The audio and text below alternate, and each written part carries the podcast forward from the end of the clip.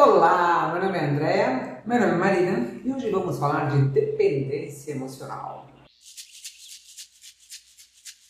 Eu estava aqui, a gente está procurando o tema para conversar essa semana e a gente chegou na dependência emocional através da liberdade emocional, né? Como é importante a gente ser liberto de dependências de outras pessoas, a gente ser livre nesse mundo, não é não? Sim, a gente estava discutindo, né? Principalmente veio esse assunto da dependência emocional.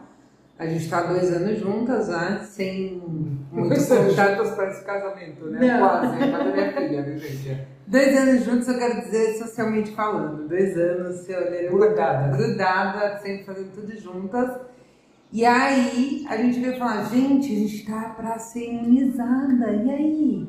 A gente vai sair, vai ver os amigos, né? mesmo que na distância, distância social e tudo mais, vamos ter mais coragem. E a nossa dependência? E que hora você volta para casa? O que, que, você vai fazer? Como assim? Você vai sair sem mim? Aí a gente está tentando desmamar aos poucos, né? E aí a gente foi ler, eu achei muito interessante que a dependência emocional é, é, muito parte da nossa culpa, né? Não da culpa do outro, porque a gente tem baixa autoestima, não se valoriza, não se ama e isso gera você botar no outro as expectativas que você tem na sua vida. Né? Bom, eu a partir eu, eu, parto do princípio sempre que a responsabilidade de todos os sentimentos e todas as ligações que a gente faz são uma responsabilidade nossa, né? E é, é interessante que a Marina está falando porque eu estava vendo, eu ouvi em algum lugar na internet uma pessoa fazendo uma analogia com o prato de comida, né? Que eu achei muito legal. Você imagina você ser dependente emocional, e tem muita gente que é assim, ao ponto de que outra pessoa serve todos os dias o seu prato. Então, por exemplo, você vai almoçar, você vai jantar e tua mãe, ou tua irmã, ou tua tia, ou quem for, ou teu parceiro, ou quem for, faz o teu prato, monta o teu prato e te serve. Então a pessoa está aí fazendo uma analogia com o prato vazio, nossos vazios emocionais, o que a gente quer preencher internamente. Então olha só, você permite você dar a sua vida para o outro preencher com as suas próprias necessidades, porque o outro vai preencher com a fome dele, né? Com a vontade dele de comer arroz, de comer feijão, de comer aquele brócolis, com as necessidades nutricionais dele, com tudo dele. E você deixa que a pessoa fique com a sua vida na mão, né? preenchendo o, o, o teu alimento, por muitas vezes vai te dar muita comida e você vai ficar super inchado, outras vezes vai te dar pouca e você vai ficar com fome. Então você o tempo todo dependendo do outro, do que, que o outro vai fazer, se o outro vai passar o dia inteiro com você ou não, se o outro vai te ligar ou não, se o outro vai te mandar mensagem, se o outro. A tua vida gira em torno do que qual que é o próximo passo do outro. Uma coisa que você falou interessante é que na verdade o outro lhe doa o que ele tem. Não é um dia menos porque ele não está querendo falar contigo. Não, ele está esgotado com os problemas dele e ele doa o que ele tem. E aí você fica com esse negócio de ciúmes, possessividade. É, do que ele tem, e a partir disso que eu acho que é nisso que você estava também pensando, é o lance de que é, não são as coisas que ele faz, ele não faz todas as coisas pensando em você o tempo inteiro.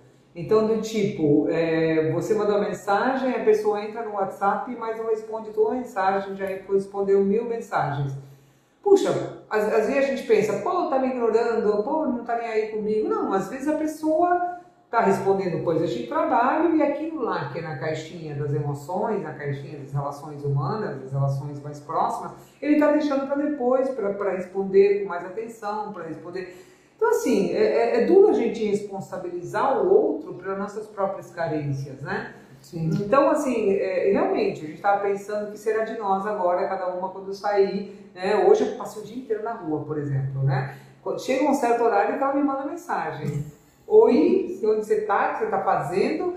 E, e, olha, coincidência ou não, é o momento que eu estou retornando para casa, como se ela sentisse o cheiro da mãe voltando.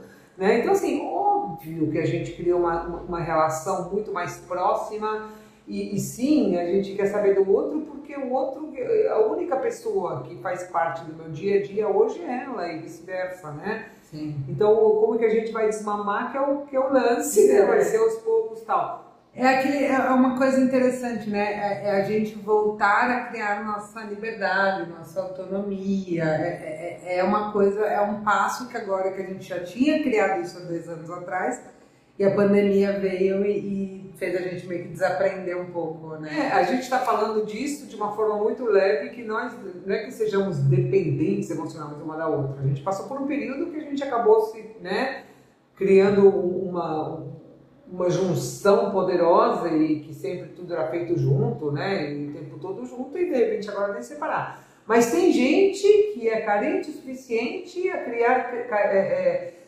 é, relações emocionais doentias permanentemente com o outro. É, aí é uma questão que você só consegue se curar desse mal.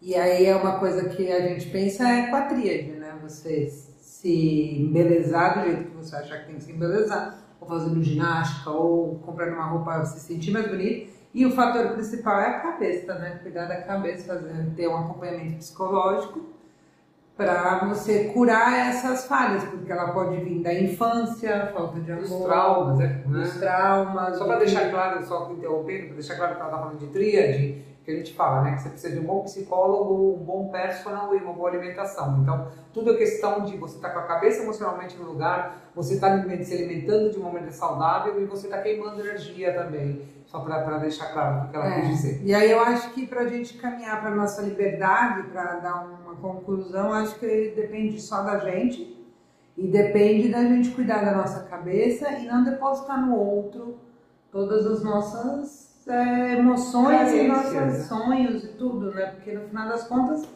pessoas vão embora, né? E aí, o que, que você faz depois disso? Você tem que estar bem preenchido, né? É. Se você se preencher de você mesmo, de todas as suas limitações, de todas as suas expectativas, de todas, se você se preencher daquilo que te falta, você para de depender, esperar o outro que o outro faça isso em relação às suas, às expectativas deles depositadas em você. Olha que complexo. Então, cada um na sua, cada um com as suas responsabilidades, não é mesmo? Com e é isso, gente. Então, um beijo enorme para vocês. Você quer falar mais alguma coisa, bonita? Ah, eu gostaria que vocês escrevessem aí o que, que na pandemia vocês ficaram dependentes, assim, dependentes, vamos colocar assim, é. é uma brincadeira, na verdade é uma coisa bem séria, dependência emocional. Então, quem está com esse quadro, vai cuidar da cabeça, do corpo e da mente e ame-se. E quem está provisoriamente nesse quadro, procure uma maneira paliativa de não sofrer tanto na separação. Beijos, Beijo. se inscrevam, curtam.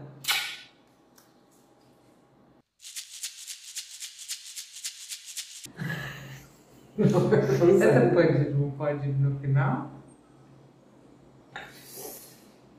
Olá!